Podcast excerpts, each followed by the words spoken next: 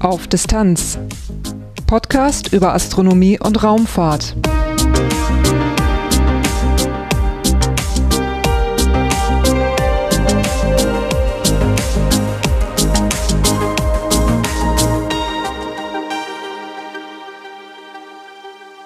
Hallo und willkommen bei Auf Distanz. Am frühen Morgen des 7. März 2017 startete die Europäische Raumfahrtorganisation ESA den Erdbeobachtungssatelliten Sentinel-2B ins All. Dafür gab es bei der ESA eine ganz besondere Veranstaltung. Das ist nun schon eine ganze Weile her, aber ich nehme das heute trotzdem noch als Titelthema für die heutige Episode auf. Danach gibt es einige Kurzmeldungen aus Astronomie und Raumfahrt, astronomische Ereignisse und ein paar Veranstaltungstipps. Am Schluss kommt wie immer ein interner Teil über diesen Podcast, dieses Mal ein bisschen länger. Der gibt dann auch einen kleinen Ausblick, was da in der nächsten Zeit so kommen wird. Durch die Sendung führt sie Lars Naber. Titelthema es ist schon eine ganze Weile her, dass die Europäische Raumfahrtorganisation ESA den Erdbeobachtungssatelliten Sentinel-2B ins All gestartet hat. Das war am Morgen des 7. März 2017. Anlässlich dieses Starts wurden Vertreter der sozialen Medien nach Darmstadt eingeladen und verbrachten dort unter dem Motto Sentinel to Go eine ganze Nacht im Raumfahrtzentrum ESOC. Für die Teilnehmer gab es Rundführungen und viele Möglichkeiten für Gespräche.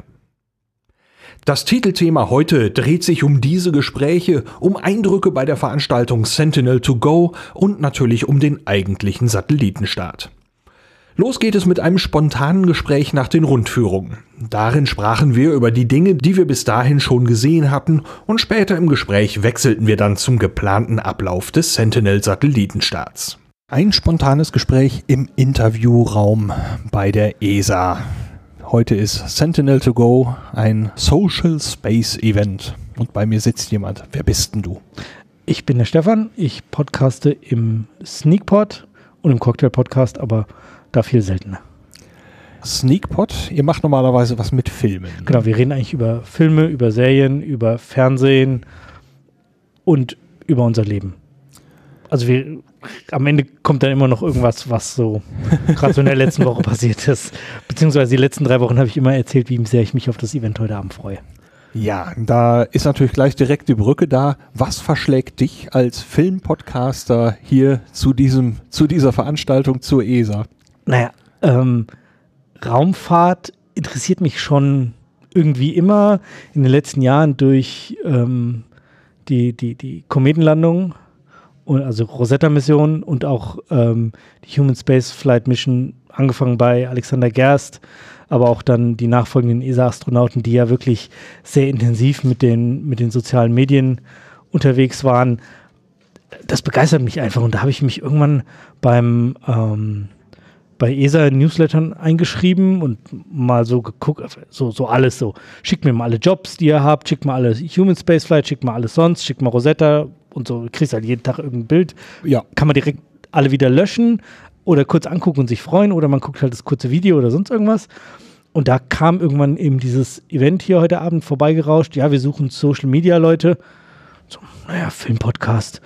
Ich finde, ich ist nah genug dran, bewirbst du dich mal. Ja, jetzt bin ich hier. Und wie gefällt es dir? Es ist großartig. Es macht so viel Spaß. Die kümmern sich so unglaublich gut um einen. Die, ähm, wie wir begrüßt worden sind vorne an der Tür, es war schon der, der Daniel, ich weiß gar nicht, wie der im Nachnamen heißt, dieser, der eben dieses ganze Social Media leitet, der uns auch durch den Tag führt, war da, hat jeden Einzelnen begrüßt, kurz geredet und ähm, dass man Empfang genommen worden und was wir alles gesehen haben, wir waren im in dem Briefing-Raum der direkt hinter dem Kontrollraum ist. Also näher ran an die missionsentscheidende Zentrale heute Abend kommt man einfach nicht. Also wenn wir jetzt da drin wären, das vielleicht wäre vielleicht noch näher dran, aber äh, es ist halt nur über den Hof. Also es ist ja wirklich, ja, wir sind ja dabei und die werden auch nachher Videos und alles Mögliche übertragen. Und ähm, wir werden ja, wir werden ja viel sehen und auch die anderen Sachen, wo sie uns überall rumgeführt haben, die ganzen äh, Missionssteuerungsräume und so weiter. Ja, mal überlegen, ob wir das Mal überlegen, ob wir das sogar zusammenkriegen. Diese Aufnahme erfolgt recht spontan. Also wir haben gesehen den, äh, den Raum, den Dedicated Control Room, also den speziellen Kontrollraum für die astronomischen Missionen, XMM Genau. Newton, Gaia und Integral. Die Ähm, kennst du alle. Ich bin ja dann ja, doch das- mehr Laie. Dann haben wir gesehen, ja, den Briefing Room. Also das ist äh, ein kleiner zusätzlicher Raum, wo Stühle drin stehen, ein Whiteboard, eine Kaffeemaschine, wohl extrem wichtig hier. Genau. Und wenn es irgendwelche Entscheidungen zu treffen gibt aus dem Hauptkontrollraum, der direkt hinter einer Scheibe ist. Also da ist nur eine Glasscheibe und eine genau. Tür. Und dann kommen die durch diese Tür aus dem Kontrollraum raus und setzen sich da zusammen und besprechen zum Beispiel, falls es mal irgendwie kritisch wird. Das ist dieser Briefing Room. das, das hat der, der, der Thomas ja eben auch gesagt. Ähm, ist es nicht so, dass es passiert irgendwas, sie entscheiden und machen, sondern sie, es passiert irgendwas, sie messen, sie messen, sie messen, dann ist, ist die, die, die, das Raumfahrzeug, äh, ja, er nennt es ja immer Space Vehicle, ist dann weg von den Schirmen, kein Kontakt. Sie wissen aber, wo es ist, wo es langfliegt, wann wieder Kontakt ist. Dann gehen sie in den, in den Briefing-Raum, schreiben alles auf das Whiteboard und dann setzen sie sich wieder hin und diskutieren das, haben alle, alle ihre Punkte, wissen, das und das, das wissen wir, darüber sind wir uns einig und dann entscheiden sie. Ja, das kam heute bei mehreren, also auch bei einem, also wir sind wieder in dem Presseraum, wo ich auch bei Exomars hier schon mal war. Bei äh, auf der Bühne kam es auch noch mal so raus, wenn die irgendwelche Probleme haben, die machen erstmal nichts. Die sammeln erstmal alles, was an Fakten da sind, behalten so weit wie möglich einen kühlen Kopf und entscheiden dann, nachdem sie alles besprochen haben, alles gesammelt haben, dann wird irgendwie mal entschieden, was gemacht werden muss. Und er sagte auch, die werden speziell darauf trainiert, erstmal nichts zu machen. Die werden richtig gequält. das klingt irgendwie Ist hart, ne? So. Ja, wenn ihr alles über WLAN steuert, dann machen wir einfach mal euer WLAN aus. So, und jetzt? äh,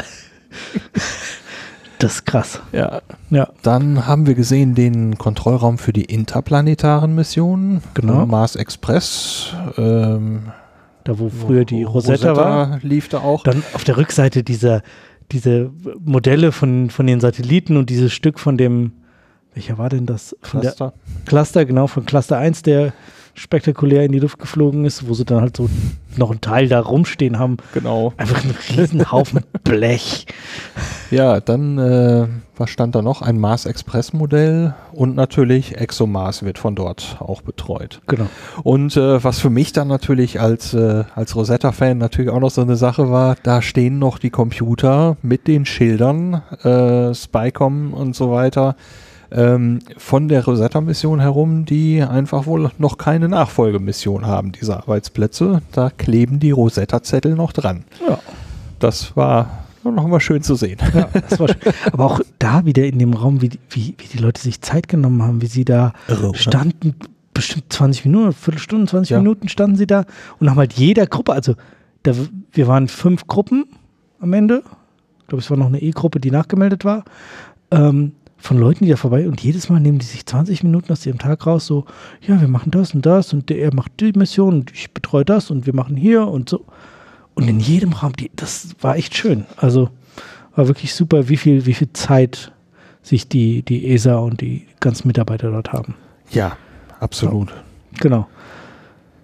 Dann, Dann waren wir noch an dieser Kontrollstation für die, für die Ground Object, also für die Ground Dishes, also Von, von S-Track, ne? Die, Ja, genau. äh, wo die Satelliten, äh, die, also die großen Schüsseln vorgestellt worden sind mit ihren Standorten und äh, worauf die so achten, äh, dass sie zum Beispiel bei der einen äh, Schüssel auch mal ein Feuer hatten, wurde mal erzählt. Oh, das Und, hat er äh, uns nicht erzählt. Deswegen äh, äh, sind die mit Schafen da zugange und halten dann den Bewuchs niedrig. Die Schafe fressen also das Gras niedrig und damit das Feuer nicht mehr so groß werden kann, Das wenn mal wieder die- eins ausbricht. Das heißt, die ESA hat auch einen Schäfer eingestellt. Ja, also wie viel davon jetzt so ein bisschen Räuberpistole war, weiß ich nicht, aber es klang erstmal so bei der Erzähle jetzt plausibel.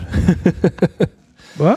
Ja, er erzählte dann auch, äh, ähm, wie das dann eben heute, heute Nacht noch ablaufen soll, mit der Übergabe von der einen auf die andere Schüssel Mhm. und so weiter. Das war auch sehr spannend. Ja, absolut. Als wir da in den Raum reingegangen sind, muss ich ehrlich sagen, so, äh, Satellitenschüsseln? Äh, warte mal, wir fliegen doch. Oh nee, jetzt, hm. So innerlich schon so ein bisschen abgeschaltet, weil man hat so viel Input gekriegt. Das war so cool. Das war eine Druckbetankung, ja. Und dann so, okay, das kannst du jetzt ein bisschen runterfahren und dann erzählt er und erzählt und erzählt und es wird immer mehr und ja, das war echt super. Also, genau. Ähm, dann haben wir noch die, das Rosetta-Modell gesehen, das jetzt, äh, Ach so, das äh, EQM, ja, das äh, Engineering Model. Genau. Das ist im Oktober abgeschaltet worden und äh, wird jetzt nach und nach zerlegt. ja, Ähm, die Instrumente, die gehen zurück an die Wissenschaftler, die dies angefordert haben. Und äh, ja, die nette Dame sagte mir noch, äh, die wollen aber auch so viel wie möglich noch selbst behalten. Ja, klar. Das ist Das aber ist ein, 20 ein Jahre Mission. wa? Boah. Ja. ist ein großer Würfel. Wahnsinn. Ja, genau. Das ist ga- ganz schön Riesending. Und da hat ja auch der, der Paulo Ferri ein bisschen was über die Mission erzählt, die Ja. halt 20 Jahre betreut, also so, naja, nicht sein ganzes Berufsleben, aber schon ein Großteil seines Berufslebens richtig Zeit. ähm, auf diese eine Mission, um einen Satelliten auf so einen Steinklotz zu hauen. Also natürlich ist es mehr und natürlich ist das jetzt äh, sehr äh, böse ausgedrückt. Also die Ergebnisse sind super spannend. Ja, und das läuft ja jetzt noch jahrelang Ja, mit der klar. Auswertung. Also die Wissenschaft, Ewig. ich will nicht sagen, die fängt ja gerade erst an, aber ähm, als ich das letzte Mal äh, gesprochen, als, als Rosetta hier das finale Event gewesen ist, da waren die mit der Datenanalyse erst 5% durch. Da ist also noch, äh, noch. unheimlich viel drin. Und Ja. Ja, das war nochmal, auch da nochmal toll, heute nochmal zurückzublicken. Das ist schön, ja. Ja, gut, das begeistert dich ja sowieso. Ja. Dann haben wir noch einen Raum gesehen, da geht es um Weltraumschrott, Space Debris. Dafür hatten sie einen eigenen Raum und äh, hatten dort also eine Simulation laufen mit Weltraumschrott. Was, das waren gewaltige Wolken, die da Ja. um die Erde laufen. Ne? Ja, und der, der, der, der, der den Vortrag gehalten hat, der war auch richtig gut. Der, ein Spanier, ich weiß gar nicht, wie er heißt, ähm, mit dem habe ich mich später auch noch, da war ja, das Schöne war ja, man hat diese Führung gemacht und danach war direkt Meet and Greet. Das heißt, die Leute, die ganz, die eben einem Vorträge gehalten haben, standen dann mit einem am Tisch und haben eine Cola oder einen Kaffee getrunken oder ein Bier und man hat einfach mit denen schnacken können. Und der hat so spannende Sachen noch erzählt. Die haben ja diese Ambisat, irgend so außer Kontrolle geratenen Satelliten. Und da sind sie jetzt gerade dabei, den müssen sie irgendwie unschädlich machen, weil der halt in der gefährlichen Höhe fliegt, dass der noch sehr lange fliegt, bis er dann irgendwann mal eintauchen wird. Da überlegen sie jetzt, ob sie eine Mission hochschicken, um den einzufangen und dann quasi mit dem Satelliten in die, in die Erdumlaufbahn eintauchen, um den dann zu verbrennen da.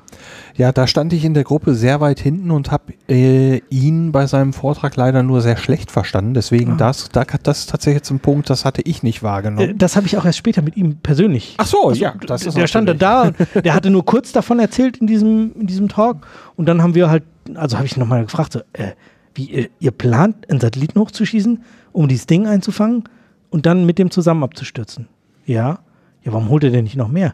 Naja, du musst den halt, du fliegst dann nach 700 Kilometer, sammelst den, das Ding ein, fliegst den runter nach 600 Kilometer und den Sprit, den du dann bräuchtest, um nochmal hochzufliegen und nochmal wieder runterzubringen, so große Satelliten kannst du nicht bauen. Also nehmen wir den und ähm, äh, ja, stürzen uns quasi gemeinsam. Das ist ein 8-Tonnen-Ding. ja, Envisat ist ein großes Teil. Ich weiß gar nicht, warum der nicht mehr geht oder das habe ich irgendwie nicht rausgekriegt. Ja, ich meine, der ist zwischendurch einfach mal ausgefallen. Ne? Meine blöd. ich jetzt. Und der, der, das ist, der, da kommen halt dann noch so viele Sachen. Der taumelt. Das heißt, wenn du den versuchen würdest, mit so einem Roboterarm zu greifen, wo sie gerade dran forschen, dann müsstest du den Satelliten, der ihn einfängt, auch in so eine Taumelbewegung, Ja. damit du synchron bist und zugreifen kannst. Oder sie überlegen, ob sie ihn mit einem Netz einfangen. Mit einem Netz. Das Ja. ist auch nochmal was. Ja. Ja, ja gut, aber dann kriegen sie ihn. Es darf halt nichts schief gehen, weil wenn der Satellit, der ihn einfängt, getroffen wird, das sind ja auch immer so die Sachen. ja, wenn die Dinger dann, wenn das irgendwie schief läuft und die kollidieren, dann hast du noch mehr Einzelteile rumfliegen. Das Ja. willst du ja nun auch absolut vermeiden da oben. Ja, da, dann stand da oben ja noch so eine, so eine, ähm, so ein Objekt, Testobjekt, das sie mit, mit irgendwie Weltraum, also mit Schrott beschossen haben. Mit sieben Kilometern pro Sekunde, kann das sein? Oder ist das schon zu Du schnell? meinst dieses, dieses quadratische weiße Ding mit dem Einschlagkrater Ja. drin, ne? Ja, krass. da ist richtig So. Gewalt drauf. Und das ist halt eine, eine Kugel, die ist irgendwie fünf Millimeter im Durchmesser. Ja. Da ist ein riesiger Krater drin. Stimmt, da hat er später auch noch erzählt, die, Sentinel 1, der ist geflogen und ist, ähm, der fliegt mit den Flügeln voran auf der Bahn, also mit den, den Sonnensegeln vorne Mhm. und hinten und ist dann von einem Teilchen getroffen worden, was ungefähr einen halben Zentimeter groß war, in einen der Flügel und das Ding hat sofort angefangen zu rotieren. Dadurch haben sie es gemerkt und da hatten sie eine Kamera oben, mit der sie dann ihren Flügel selber filmen konnten und dann haben sie den Einschlagsgrad entdeckt. Die haben halt, das Ding fängt an zu taumeln, sie verlieren 10% Energie. Was ist los? Sentinel 1. Äh, blöd. Eine Kamera? Ja. Wo Also- kommen die denn her? Keine Ahnung. Äh, der meinte, ja, wir haben eine Webcam da oben. Also nicht er, sondern der andere, ich weiß gar nicht, wie der hieß. Ja. Also mit dem, mit dem Space DB, Debris Team habe ich äh, ziemlich lange dann noch später in dem Meeting gestanden und Spannend. geplaudert. Also ich hatte das Aufnahmegerät so ein bisschen weiter in den Raum geschoben und hoffe und hoffe, dass dieses Gerät, das äh, was ich selber nicht verstehen konnte, noch mit aufgefangen Ich habe hat. ich hab unsere auch aufgenommen, die kann ich dir sonst geben. ah, das ist sehr cool. Ja. Ja, Space Debris. Was haben wir noch gesehen? Ähm, wir waren noch in einem Kontrollzentrum für ja im Prinzip erdgebundene Missionen, nämlich zum Beispiel für die Sentin- Sentinel-Satelliten. Die haben uns dann erzählt, dass sie also Kontroll, also Bodenstationen an den Polen haben, weil das die Punkte sind, wo sie diese Missionen eben am häufigsten drüber herfliegen. Über Nordnorwegen, Nordschweden. Genau, die fliegen äh, im Prinzip ständig versetzte Streifen über die Erde und äh, der Punkt, wo diese Bahnen immer zusammenlaufen, sind den Polen nahe.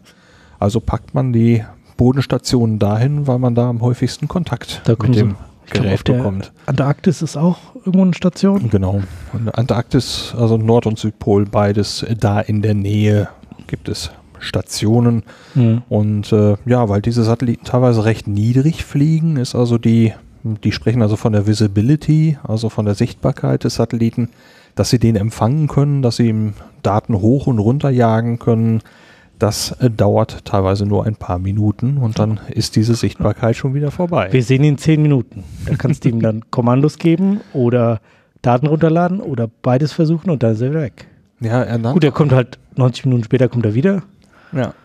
Aber er sagte noch, äh, der Satellit Gotche, wenn ich mich recht erinnere, hätte also eine, eine Sichtbarkeitsphase von fünf Minuten gehabt. Das ist krass. wirklich verflixt kurz. ja, ja. Ja, was haben wir denn noch gesehen? Ich meine, das war auch noch nicht alles. Ich glaube, wir haben fünf Räume, fünf oder sechs Räume gehabt. Ich glaube, Ja. das waren sie alle. S-Track, großes Kontrollzentrum, Planetarier, dann sind wir durch. Ja. Ja, und jetzt findet hier im Moment im Nebenraum äh, so ein bisschen schon die Vorbereitung statt mit Filmen und so weiter. Genau. Ähm, Im Der Rahmen Vortrag, den. Vortrag, den müssen wir noch kurz erwähnen. Von dem Thomas Ostron, Omstron. Ja, der war wirklich großartig. Der war, der war so gut. Der Typ ist so unterhaltsam. Er ist auf den Punkt. Sehr trockener britischer Humor. Ja, hat aber äh, sehr deutlich klar gemacht, äh, wo die Probleme liegen, was man erreichen Ja. möchte, was heute Abend hier passieren wird. Er hat kein Quatsch geredet. Er Nee. auf den Punkt und trotzdem unterhaltsam. Ja, sehr. Äh, Wirklich witzig und zwischendurch war auch mal so eine kleine Panne gewesen. Da hat er dann zwischendurch mal eben einfach mit ein paar lockeren Sprüchen überbrückt, bis die Technik wieder lief. Und äh, es hat einfach Spaß gemacht, ihm da einfach zu folgen. Das, Ja. Das passiert uns bei Operations nicht. ja. Da wäre ich nicht hochgekommen, hätte mein Computer nicht getestet gehabt.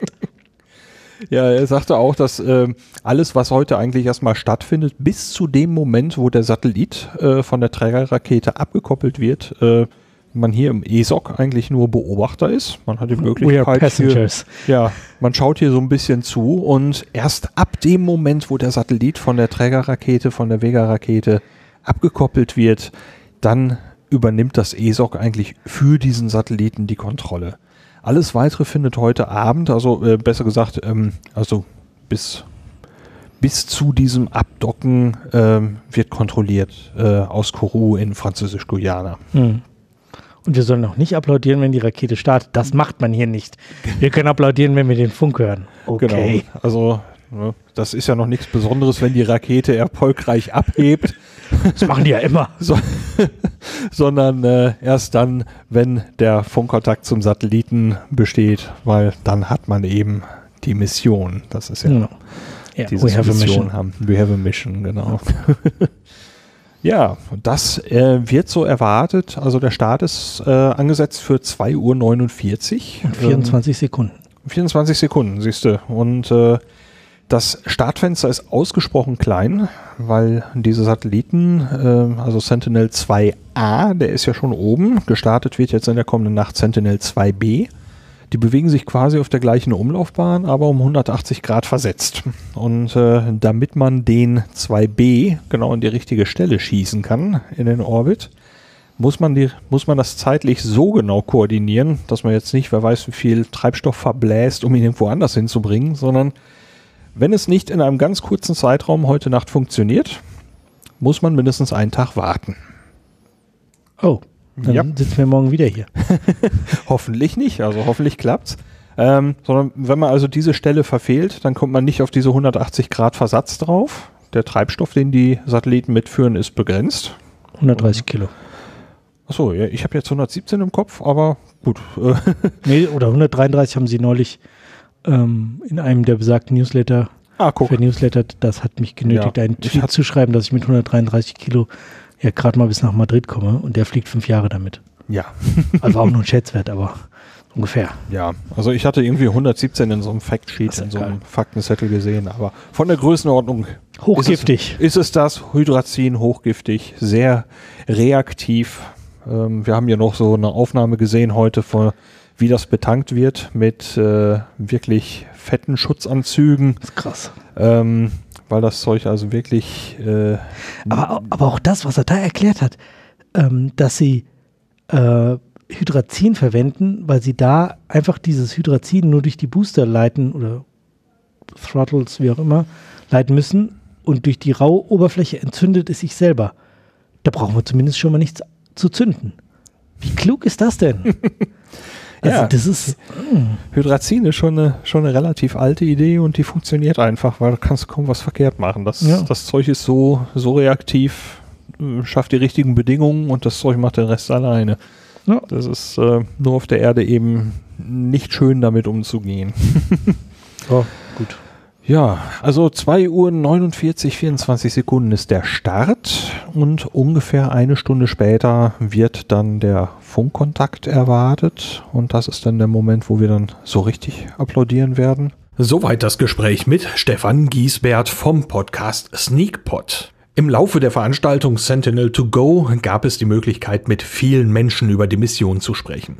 So eine Satellitenmission hat natürlich auch eine wichtige technische Seite und auch darüber konnte ich mich informieren. Ich spreche jetzt mit Gunther Lautenschläger. Was machen Sie, wo sind Sie tätig? Ich arbeite bei Airbus DS in Friedrichshafen am Bodensee und wir bauen ähm, Satelliten.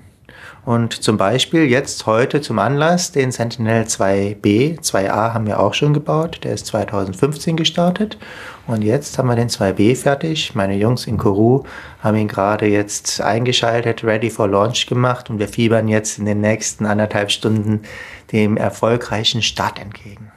Ja, bei Sentinel 2A ist das, soweit ich weiß, ja alles ziemlich reibungslos verlaufen.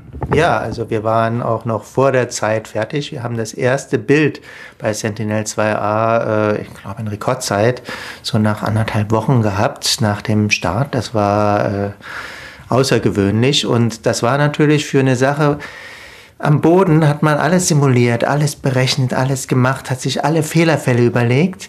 Aber die Realität, wenn man dann so ein, ja, sagen wir mal Fahrzeug, so ein Ferrari dann da oben in Space hat, dann muss man natürlich auch erstmal mitfahren lernen und auch ganz vorsichtig. Man möchte keinen Kratzer nirgendwo dran machen, jetzt im übertragenen Sinne. Und dementsprechend erstmal die ganzen Systeme aktivieren, hochschalten. Und da haben wir dann parallel auch schon die Kamera aktiviert. Und äh, das ist nicht einfach nur einschalten, klack machen, so wie am Boden, sondern das ist ein hochkomplexes Instrument für größer als ein Kubikmeter, die Kamera. Und äh, die nimmt 290 äh, Kilometer auf einmal auf. 290 Kilometer nimmt sie auf einmal auf äh, mit einer Geschwindigkeit ähm, von äh, 7000 Stundenkilometern. Das heißt, es geht da richtig äh, der äh, Punk ab, irre viele Daten, die da gesammelt werden müssen. Und dementsprechend kompliziert ist natürlich auch das Gerät. Dann weiß man noch nicht, ob die ganzen ähm, Zellen letztendlich dann auch wirklich diese Performance dann auch zeigen, die wir am Boden in den Simulationen und mit den Testbildern oder sowas gemacht haben. Ob das alles äh, richtig orthogonale Bilder dann sind, die müssen dann noch ein bisschen äh, senkrecht gerechnet werden und korrigiert werden. 13 Bänder gleichzeitig, eine irre Datenrate, die da zum Boden strömt. Haben Sie denn, äh, also äh, Sentinel 2B komplett baugleich zu äh, Sentinel 2A oder konnten Sie irgendwie schon aus Sentinel 2A noch irgendwie Erkenntnisse mitnehmen, die in Sentinel 2B eingeflossen sind? Ja, ähm, Sentinel 2A und B wurden sehr nah hintereinander gebaut. Diese zwei Jahre ähm, die, die zeigen eigentlich schon, so fünf Jahre braucht so ein Satellit erst recht bei jemand, der, äh, bei einem Satelliten, der so an die Grenzen des technisch Möglichen rangeht. Ähm, da sind fünf Jahre schon knapp und in die zwei Jahre verschoben. Äh, der nächste ist schon fertig, das heißt, es war überlappend gebaut.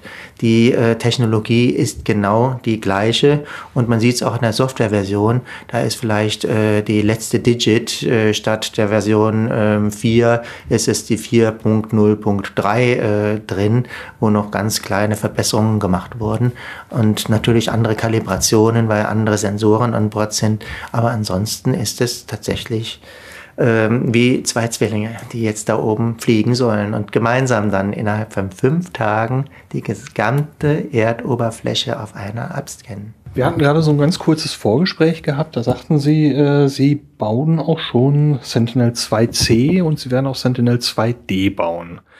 Ähm, jetzt ist es so, äh, bei 2 und 2a und 2b, die werden am, am, im 180 Grad versetzten Orbit fliegen. Mhm. Wie sieht's denn mit den anderen beiden aus?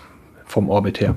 Die äh, C und D, die werden jetzt gebaut, weil wir jetzt halt am effektivsten noch weitere Nachbauten da, äh, davon machen können. Aber gestartet werden die quasi erst, wenn eine ausfällt. Das heißt, in äh, zwölf Jahren. Die Lebensdauer ist auf sieben plus fünf, also auf zwölf Jahre ausgelegt.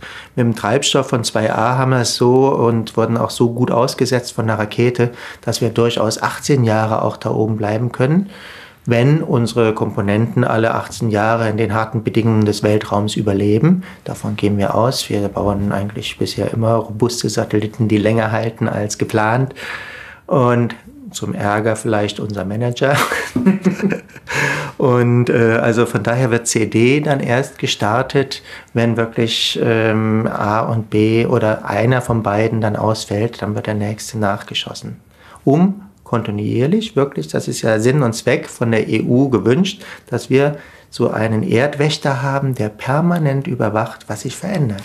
Sie sagten gerade zu den harten Bedingungen im Weltall. Was sind denn so die, die ganz grundlegenden Herausforderungen, wenn man sagt, wir bauen einen Satelliten?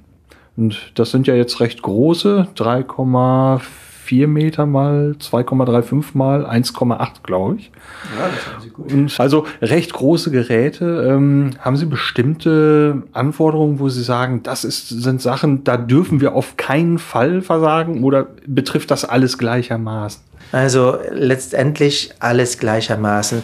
Ähm, da sind ja viele Fakultäten dran, äh, Mechanik, Maschinenbau.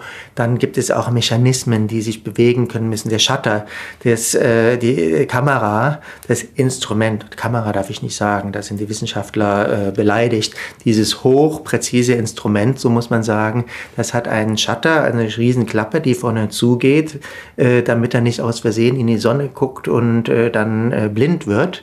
Und äh, das sind natürlich alles äh, Teile, wo man wirklich, ähm, ja, hm, wie soll ich sagen, hm, ja, äh, Herausforderungen hat und äh, sich alle Fehlerfälle überlegen muss, um, die, ähm, äh, um zu verhindern, dass der Satellit aufgrund einer einfachen Fehlbedienung oder aufgrund eines einfachen Ausfalls dann plötzlich aus Versehen in die Sonne guckt oder äh, keine Power mehr hat oder so. Also es, es gibt viele Fakultäten, elektrisch, Mechanik, Mechanismen, dann das Vakuum, dann die Strahlung von der Sonne, die, die, äh, die ja außerhalb unserer schützenden Atmosphäre wirklich aggressiv ist. Also da hätte man nach äh, kürzester Zeit Hautkrebs. Äh, also das, das können wir da draußen, könnten wir allein die Strahlung nicht aushalten. Dann auch das Erdmagnetfeld, die ähm, Teilchen, die dann da äh, eingefangen werden, die dann die Computer rebooten lassen. Also es muss alles robuster ausgelegt werden, als man das auf der Erde gewohnt ist. Also so ein Handy da oben fliegen nach dem Motto, was habt ihr denn für eine super Performance? Dann nehmen wir doch ein Handy, die, die hat eine tausendfache Performance. Ja, aber das Handy, das würde nach äh, drei Sekunden rebooten und würde überhaupt keine Bilder mehr liefern. Und dann äh, würde man vielleicht versuchen, das nächste Bild zu machen, dann wird es wieder nach drei Sekunden rebooten. Das wäre also immer entweder beim Rebooten oder schon ganz kaputt. Hingegen unsere Satelliten, die sollen die ganze Zeit Nominal Operations machen, ohne dass sie da irgendwie mal rebooten. Können sie auch, aber dann fangen sie sich wieder selbstständig, suchen sie die Sonne, die Erde und äh, sagen, hallo, hier bin ich, ich möchte jetzt weitermachen. Aber nominell sind die äh, Teile so robust ausgelegt, dass sie halt wirklich nicht ähm, durch die Strahlung, durch das Vakuum, durch die Temperaturunterschiede, vorne heiß, hinten kalt, dann irgendwie ähm, ja, out of order, außer Betrieb gebracht werden.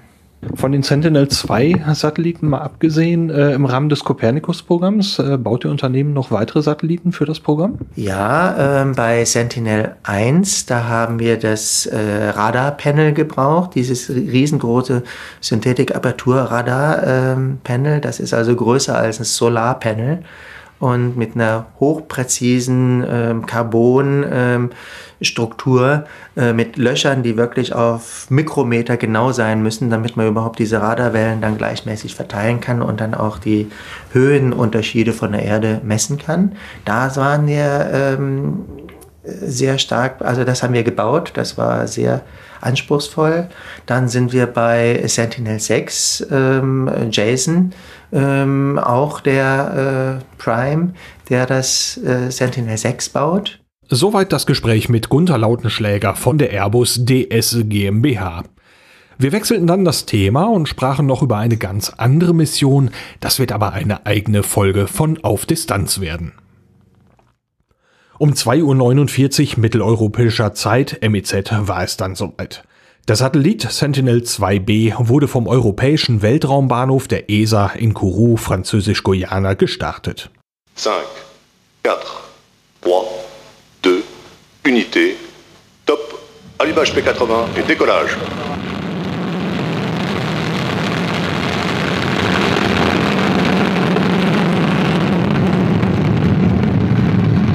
Paramètres à bord normaux.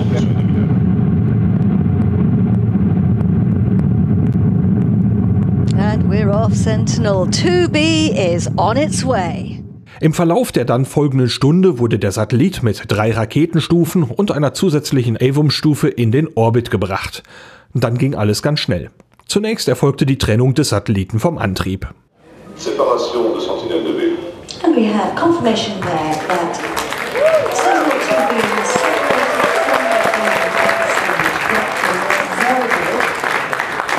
Congratulations for that to everybody. Mit der Abtrennung wurde die Kontrolle an das Raumfahrtkontrollzentrum ESOC in Darmstadt übergeben und man wartete auf die erste Kontaktaufnahme. And we are waiting to capture the signal. And here we have ESOC.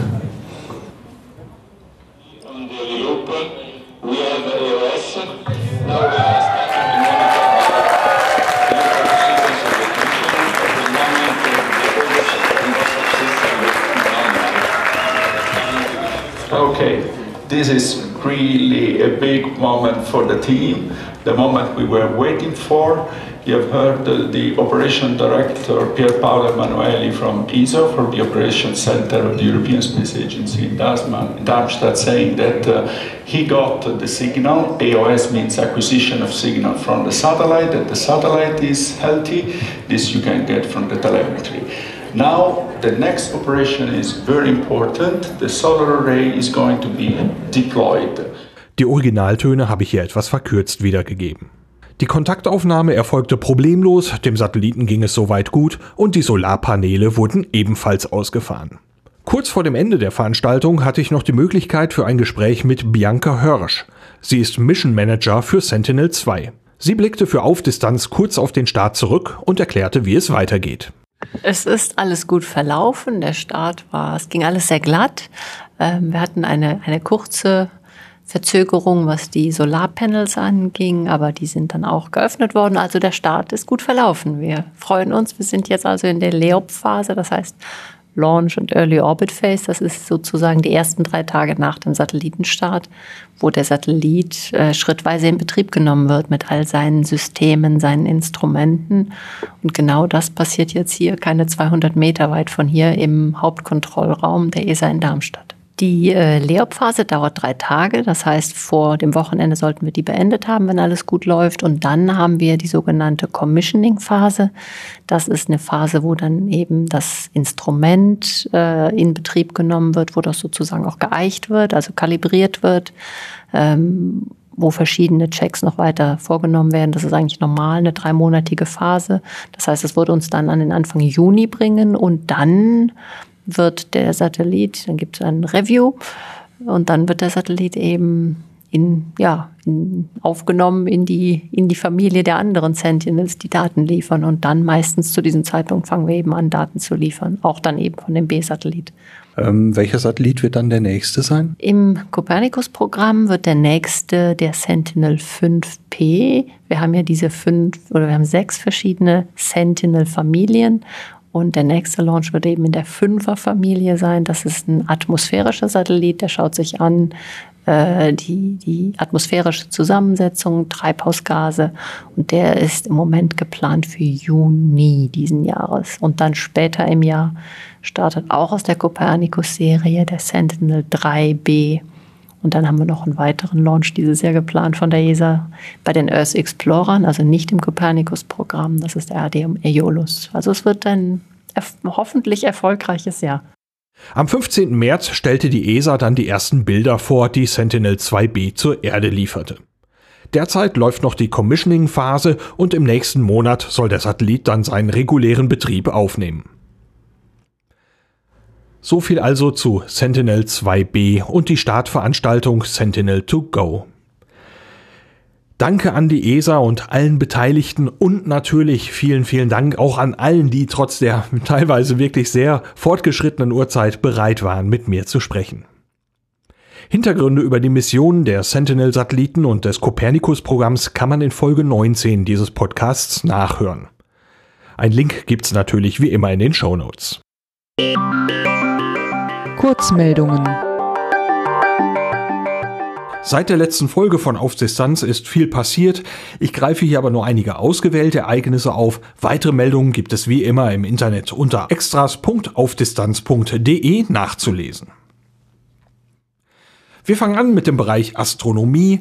Da geht es zunächst mal um den Planeten GJ 1132b. Der kreist um den roten Zwergstern GJ 1132 im Sternbild Segel des Schiffs am irdischen Südsternhimmel. Dieser Planet hat ungefähr die eineinhalbfache Masse unserer Erde. Und dieser Planet ist der erste Exoplanet dieser Größe, bei dem eine Atmosphäre nachgewiesen wurde. Das berichtete die europäische Südsternwarte ESO am 7. April 2017. Der Nachweis gelang in Chile mit dem 2,2 Meter Teleskop der ESO und der Max-Planck-Gesellschaft. Damit hat man Bilder des Zwergsterns aufgenommen und Helligkeitsunterschiede vermessen wenn der Planet zwischen unserer Erde und dem Stern vorbeizieht. Man kennt die Größe von Sternen wie GJ 1132 aus Modellen und kann deswegen ermitteln, wie groß dieser Planet sein muss.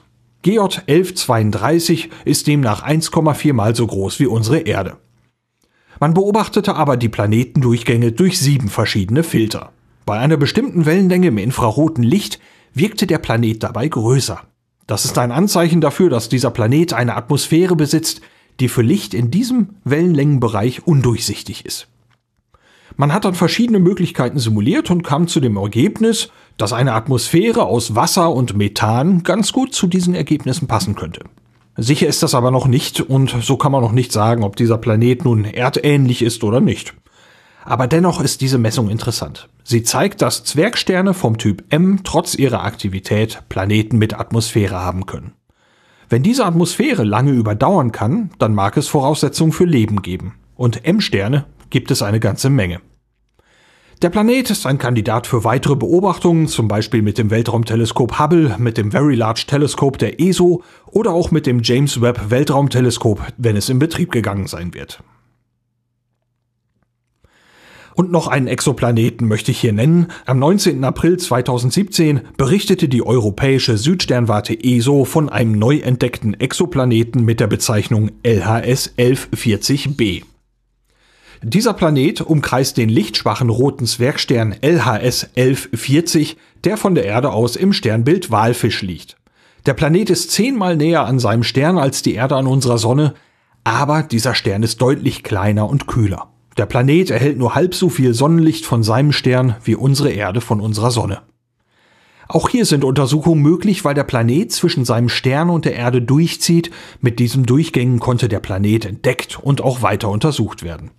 Mithilfe des High Accuracy Radial Velocity Planet Researcher Instruments der ESO, kurz HARPS, konnte man die Umlaufzeit bestimmen und die Masse und die Dichte des Planeten ableiten. LHS 1140b ist demnach 1,4 mal größer als die Erde, hat etwa die siebenfache Masse und eine deutlich höhere Dichte.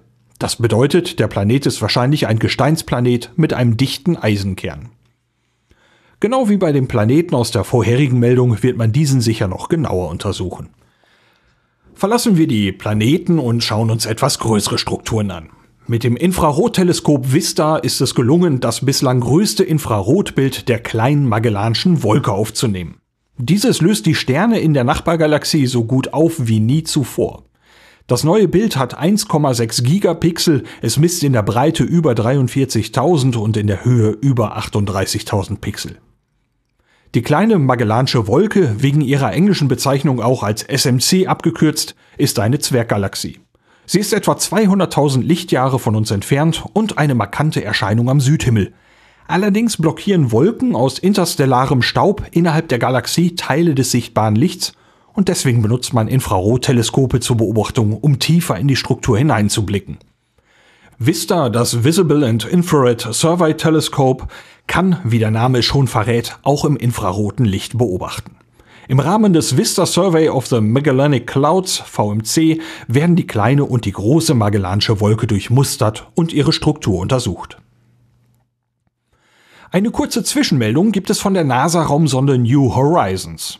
Am 14. Juli 2015 flog New Horizons an Pluto vorbei und war die erste Raumsonde, die dieses Ziel erreichte. Am 1. Januar 2019 soll New Horizons dann an 2014 MU-69 vorbeifliegen, einem Objekt im Kuipergürtel. Für diese lange Reise hat die Raumsonde am 3. April die halbe Zeit geschafft. Am 7. April war dann der halbe Weg erledigt. Halbe Zeit und halbe Strecke stimmen nicht überein, weil die Gravitation der Sonne auch so weit draußen noch Auswirkungen auf die Sonde hat. Der Einfluss wird aber immer schwächer, je weiter New Horizons sich von der Sonne entfernt. Am 7. April wurde New Horizons in einen Tiefschlafmodus versetzt. Dieser soll 157 Tage dauern. Das letzte Mal, dass ich von SpaceX berichtete, ist schon etwas her. Zeit ein wenig aufzuholen. Vorher blicken wir aber noch mal kurz zurück. Wie berichtet war am 1. September 2016 eine Falcon 9 Rakete auf ihrem Startplatz explodiert. Am 3. September hätte die den israelischen Satelliten Amos 6 ins All bringen sollen. Standardmäßig macht SpaceX vor dem Start einige Tests. Am 1. September sollte der Static Fire Test stattfinden. Er dient zur Überprüfung des Triebwerks. Die Rakete bleibt dabei auf dem Startplatz fixiert. Für den Test wurde die Rakete betankt. Acht Minuten vor dem Test kam es dann zur Explosion. Dabei wurden die Rakete und der Satellit zerstört. Der Startplatz war aber routinemäßig geräumt und es gab weder Tote noch Verletzte. So viel zur damaligen Meldung. Im November 2016 gab Elon Musk die Ursache für die Explosion bekannt. Durch die sehr kalten Temperaturen des eingesetzten Heliums in Kombination mit der Konstruktion der Tanks und den eingesetzten Materialien bildete sich fester Sauerstoff. Dieses führte schließlich zur Explosion. Am 14. Januar 2017 nahm SpaceX dann die Raketenstarts wieder auf. Seitdem wurden fünf erfolgreiche Starts durchgeführt. Dabei konnte man bei vier Missionen die erste Stufe auch wieder erfolgreich landen. Bei einem wurde es nicht versucht und die Falcon 9 Rakete wurde auch vorher gar nicht mit den nötigen Mitteln ausgestattet. Unter den fünf Starts waren da noch zwei besondere. Am 30. März 2017 startete SpaceX den Satelliten SES-10 und nutzte für die Rakete eine erste Stufe, die bereits geflogen war, nämlich am 8. April 2016. Und da war diese Stufe auch gelandet worden. Nun flog diese Stufe ein zweites Mal und wurde ein weiteres Mal gelandet. Für SpaceX hat diese Stufe dann auch zweimal Geschichte geschrieben. Sie war die erste, die Teil einer echten Mission war, die Nutzlast in den Orbit brachte und danach erfolgreich auf einem Schiff landete, und sie war die erste Stufe, die wiederverwendet wurde. Am 1. Mai startete dann SpaceX die erste Mission mit einer Nutzlast unter Geheimhaltungsstufe. Der Start wurde zunächst etwas verschoben, weil es ein Problem mit einem Temperatursensor gab. Dann ging aber alles glatt, aber wegen der Geheimhaltung fiel die sonst übliche, recht umfassende Berichterstattung mit Live-Video deutlich kürzer aus und konzentrierte sich nach dem Start auf die erfolgreiche Landung der ersten Stufe in Cape Canaveral. Dieses Bildmaterial ist allerdings ziemlich sehenswert. Am 27. März 2017 hat die ESA den vierten Workshop zur Auswahl eines Landeplatzes für die ExoMars 2020 Mission durchgeführt. Dabei hat man sich für zwei mögliche Kandidaten entschieden. Oxia Planum und Meruth Wallis. Das ist walisisch und ich spreche es mit Sicherheit falsch aus. Einer von den beiden soll der Landeplatz für die Landeplattform und den ExoMars Rover werden. Wichtig war eine niedrige Höhe der möglichen Landeplätze, damit dem Fallschirm genügend Zeit in der Atmosphäre bleibt, um das Landemodul abzubremsen. Außerdem soll die Landeellipse innerhalb von 120 mal 19 Kilometern keine Eigenschaften haben, die die Landung gefährden könnten. Von der Landeplattform müssten dann noch Rampen ausgefahren werden können, damit der Rover runterfahren kann. Steile Abhänge, loses Material und große Felsen müsste man also ausschließen. Oxia Planum wurde bereits im Jahr 2015 ausgewählt, um den Bereich genauer zu untersuchen. Hinzu kam nun Merus Wallis, das ebenfalls detaillierter überprüft werden wird. Ungefähr ein Jahr vor dem Start der Mission wird man die endgültige Entscheidung für einen Landeplatz treffen. Die Mission soll im Juli 2020 starten und dann 2021 auf dem Mars landen. Währenddessen hat man begonnen, den Orbit des ExoMars Trace Gas Orbiter anzupassen. Dafür nutzt man auch die Atmosphäre des Mars, um den Orbiter abzubremsen. Am 15. März 2017 hat man dafür die erste Triebwerkszündung vorgenommen, die erste von sieben. Schrittweise möchte man eine Höhe von etwa 115 Kilometern erreichen. Der endgültige Orbit soll dann kreisförmig sein und in etwa 400 Kilometern Höhe liegen. Die Raumsonde Cassini ist schon eine ganze Weile unterwegs. Gestartet wurde sie am 15. Oktober 1997. Im Jahr 2017 wird die Mission nach beinahe 20 Jahren am 15. September enden. Grund dafür sind die nachlassenden Treibstoffvorräte. Treibstoff ist ein begrenztes Gut und so finden viele Missionen damit ein völlig geplantes Ende. Aber noch ist es nicht vorbei. Seit dem Jahr 2004 ist Cassini am Saturnsystem unterwegs und übermittelt Bilder und umfangreiche Daten des Planeten und seiner Monde. Dabei ist man natürlich möglichst umsichtig vorgegangen, damit die Mission in keiner Weise gefährdet wird. Nun, wo das Ende naht, vollführt die NASA einige Manöver mit Cassini, die man vorher nicht riskiert hätte. Zunächst wurde im November 2016 der Orbit der Sonde angepasst, so dass dann Ende November 2016 ein Orbit über die Pole erreicht wurde. Bis zum 21. April 2017 führte der Orbit über die äußere Kante der Hauptringe des Saturn. Am 21. April leitete ein Vorbeiflug am Mond Titan die nächste große Änderung ein. Cassini soll bis zum Ende am 15. September insgesamt 22 Mal zwischen den Ringen und dem Planeten durch die Ringebene fliegen. Dabei werden natürlich Daten und Bilder gewonnen. Zum Stand der Aufzeichnung dieser Episode von Auf Distanz hat Cassini zwei dieser Durchflüge absolviert. Am 9. Mai soll der dritte Durchflug stattfinden. Vom ersten Durchflug liegen bereits Bilder und Daten vor, dabei überraschen die Daten besonders. Die Lücke zwischen Saturn und seinen Ringen enthält deutlich weniger Partikel als erwartet. Was die Wissenschaftler überrascht, ist für die Techniker natürlich eine Erleichterung. Weniger Partikel bedeuten weniger Gefahren für Cassini. Für den ersten Durchflug hatte man die Hauptantenne mit vier Metern Durchmesser wie ein Schild ausgerichtet. Nur zwei wissenschaftliche Instrumente werden davon nicht abgedeckt das Magnetometer und das Radio and Plasma Wave Science, RPWS. Das RPWS misst die auftreffenden Partikel. Außerhalb der Ringebene maß es mehrere hundert Treffer pro Sekunde, innerhalb der Ringebene nur einige einzelne. Das war ziemlich unerwartet. Aber auch die Überraschung der Wissenschaftler hat ihr Gutes. Man muss die Hauptantenne bei den meisten Durchflügen anscheinend nicht wie ein Schild einsetzen. Das ermöglicht dann auch die intensive Nutzung der anderen Instrumente an Bord von Cassini. Zum Schluss, am 15. September, wird man Cassini kontrolliert in der Atmosphäre des Saturn verglühen lassen. Damit möchte man vermeiden, dass Mikroorganismen von der Erde, die vielleicht noch an der Sonde haften, die Monde des Saturn verunreinigen. Besonders erwähnt werden dabei die Monde Enceladus und Titan. Cassini-Daten haben gezeigt, dass diese Monde Bedingungen für Leben haben könnten. Und es wäre zwar sehr unwahrscheinlich, dass Cassini auf einen dieser Monde abstürzen würde, aber durch das Verglühen am Saturn vermeidet man das Risiko komplett. Am 4. Mai 2017 hat Ariane Space mit einer Ariane 5 Rakete zwei Satelliten ins All gebracht, SGDC und Koreasat 7. Beides sind Kommunikationssatelliten. Solche Starts sind für Ariane Space eigentlich recht normal. Dieses war der 78. erfolgreiche Start einer Ariane 5 Rakete in Folge. Dieser Start war allerdings der erste Start nach Streiks, Straßenblockaden und anderen Aktionen in Französisch-Guayana. Französisch-Guayana ist ein französisches Überseegebiet, ist aber eher schwach strukturiert. Es gibt Armut, eine schlechte Infrastruktur und eine hohe Arbeitslosigkeit, und dieses führte nun im März 2017 zu Unruhen, die dann zur Verschiebung mehrerer Raketenstarts führten. Am 21. April hat die französische Regierung eine Vereinbarung unterschrieben, mit denen Nothilfen in Höhe von bis zu 2,1 Milliarden Euro zugesagt werden. Vorher wurden bereits 1,1 Milliarden zugesagt. Nun gab es also eine Einigung und so wurden dann auch am nächsten Tag die meisten Blockaden wieder abgebaut. Am 24. April wurden die Arbeiten am Weltraumbahnhof wieder aufgenommen. Der nächste Start von Französisch-Guayana ist für den 18. Mai vorgesehen, dann soll eine Sojus-Rakete den Satelliten SES-15 ins All befördern.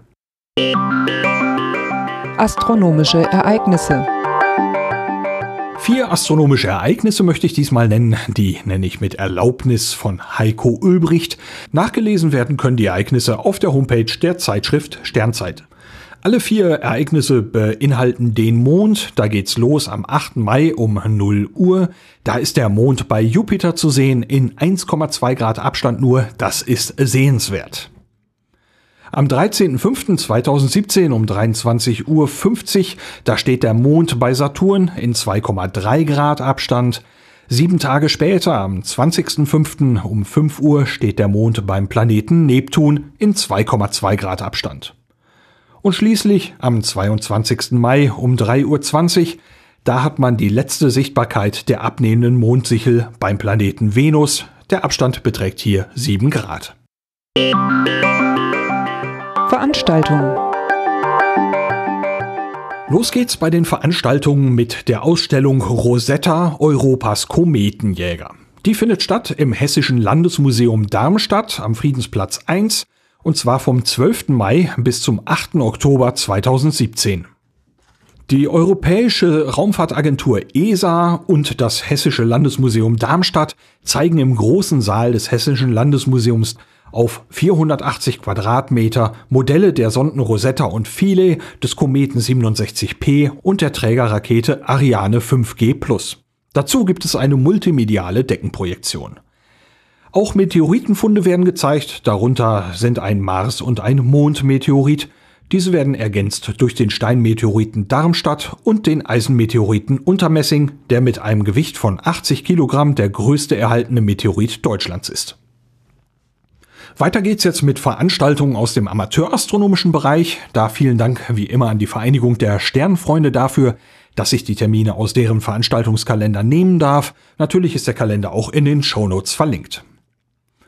Los geht's mit einer Veranstaltung, auf die ich mich schon persönlich auch sehr freue, nämlich den 33. ATT Essen.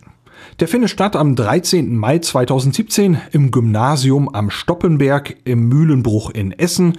Das ist eine große Astronomiebörse mit kommerziellen und privaten Anbietern, Sternwarten und Vereine stellen sich vor und es gibt auch ein Vortragsprogramm. Außerdem hält hier die Zeitschrift Sternzeit auch ihre Jahreshauptversammlung ab.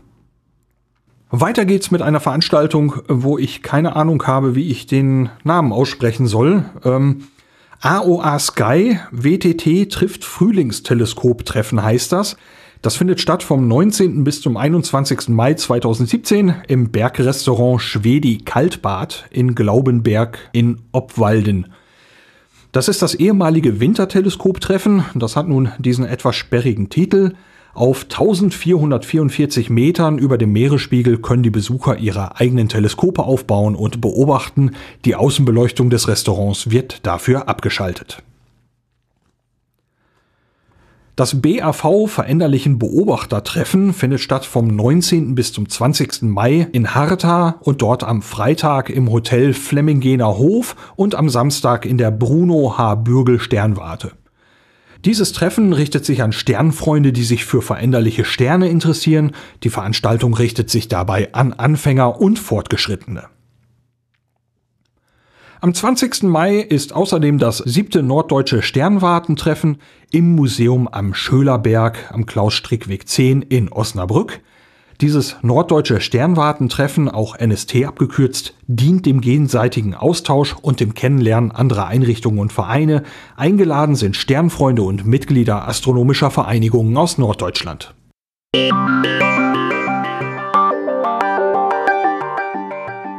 Dies ist jetzt ein Bereich, den gab es bislang noch nicht bei Auf Distanz. Ich antworte auf eine Frage aus einem anderen Podcast.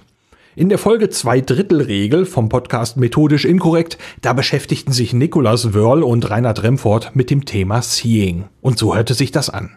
Das ist beim Teleskop allerdings nicht, nicht so das Problem. Häufig ist das, das größere Problem beim, äh, was, was das Auflösungsvermögen von Teleskopen begrenzt, zumindest erdgebundenen, äh, die Luftturbulenzen, nennt man Seeing. Und das begrenzt das Auflösungsvermögen äh, oder die Winkelauflösung auf etwa ein ähm, ja. Ah, jetzt ah, weiß ich gar nicht. Ich habe es mir notiert und weiß nicht, was es ist. Ähm, ob es eine Bogensekunde ist oder äh, ich habe Warte mal kurz. Bogen. Wahrscheinlich, oder? Ein Grad wäre ein bisschen viel, oder nicht? Ein Grad wäre zu viel. Ich muss mal kurz gucken. Ähm, jetzt weiß ich nicht, ob es eine ja, es, also, es ist eine Winkelsekunde, glaube ich. Also äh, alle, die sich mit Teleskop, äh, Teleskopie auskennen, soll sich bitte melden. Also lieber Lars von, vom Auf Distanz äh, Podcast, du musst jetzt sehr stark sein. Ja, und das klang irgendwie wie eine Aufforderung, dass ich mal etwas dazu erzählen soll. Und zwar könnte man zu diesem Thema locker eine ganze Episode auf Distanz machen, aber eine kurze Antwort möchte ich da doch noch eben geben. Nikolas fragte nach der Sache mit dem astronomischen Seeing und war dort bei der Bogensekunde schon ziemlich gut unterwegs. Luftunruhe verschlechtert das Seeing und es, dafür gibt es ein Maß und das wird meist in Bogensekunden angegeben. Um das zu messen, kann man sich eine punktförmige Lichtquelle durchs Teleskop ansehen. Und das gibt dann also ein kleines Scheibchen, das Beugungsscheibchen. Das hat ein helles Zentrum, die Airy Disk, also Airy Scheibchen genannt wird. Und ohne die Atmosphäre hängen die Eigenschaften von diesem kleinen Scheibchen nur noch vom Teleskop, also von der Optik ab. Packen wir jetzt Atmosphäre dazu, dann haben wir auch Luftunruhe und dieses kleine Beugungsscheibchen, das wabert hin und her, das wird größer, das hat keinen scharfen Umriss mehr und deswegen kann die Größe von diesem Scheibchen ein Maß dafür sein, wie unruhig die Luft ist. Und je größer dieses verwackelte Scheibchen, desto schlechter ist das Segen. Und das kann man jetzt auch messen. Und dafür schaut man sich dieses unscharfe Scheibchen an. Es hat in der Mitte ein helles Zentrum und zu den Seiten wird es schwächer.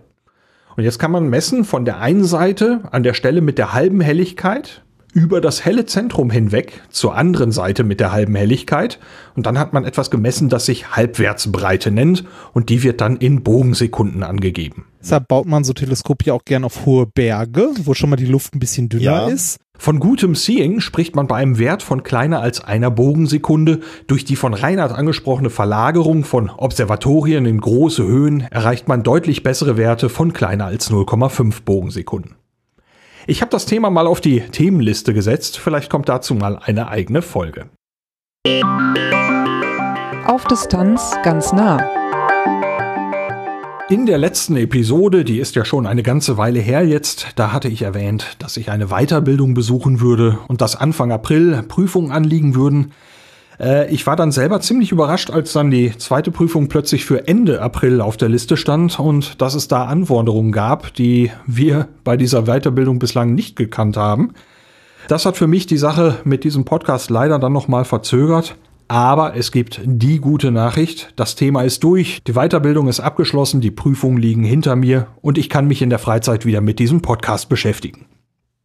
Aber in den letzten Monaten gab es immer wieder mal Gelegenheiten, um auch für auf Distanz äh, schon mal ein bisschen was aufzunehmen. So habe ich bei der ESA nicht nur über den Satelliten Sentinel 2B gesprochen, sondern auch über andere Themen.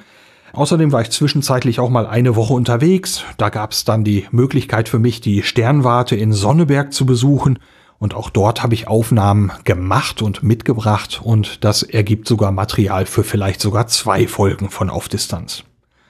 Und damit stehen für mindestens vier Folgen im Moment die Themen schon fest. Die werden also in den nächsten Wochen nach und nach erscheinen.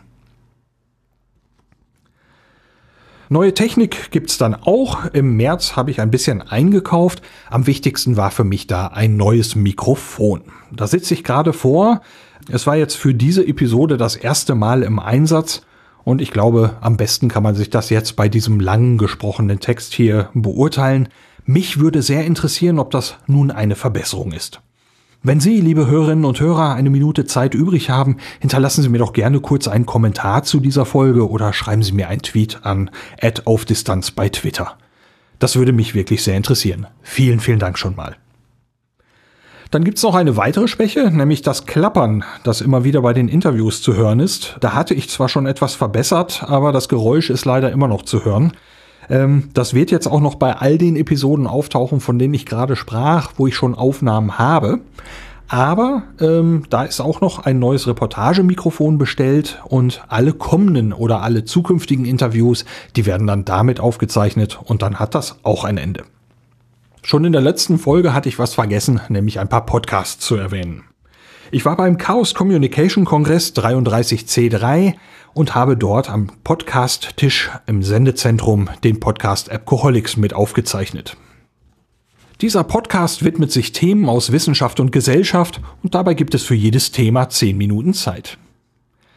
Ich höre diesen Podcast sehr gerne und als ich dann vorher gefragt wurde, ob ich mich nicht mit einem Thema irgendwie beteiligen möchte, da musste ich einfach Ja sagen und habe dann ein astronomisches Thema beigesteuert.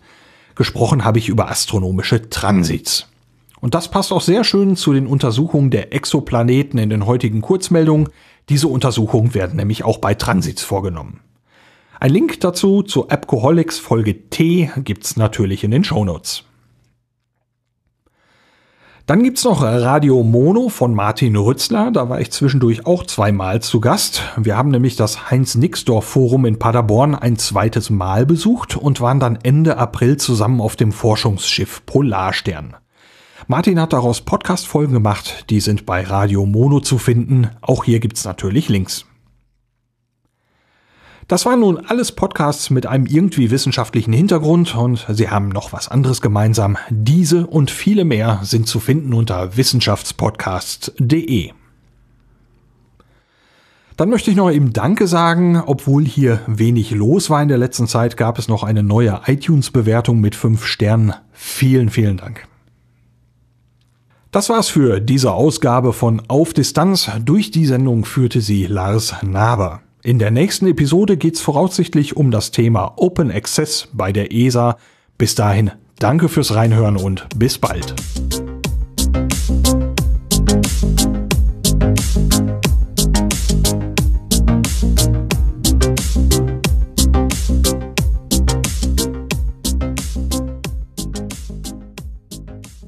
Dabei hat man sich für zwei mögliche Kandidaten entschieden.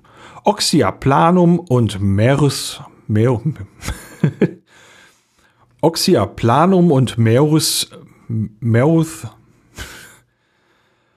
Oxyaplanum und Merus vallis. Dabei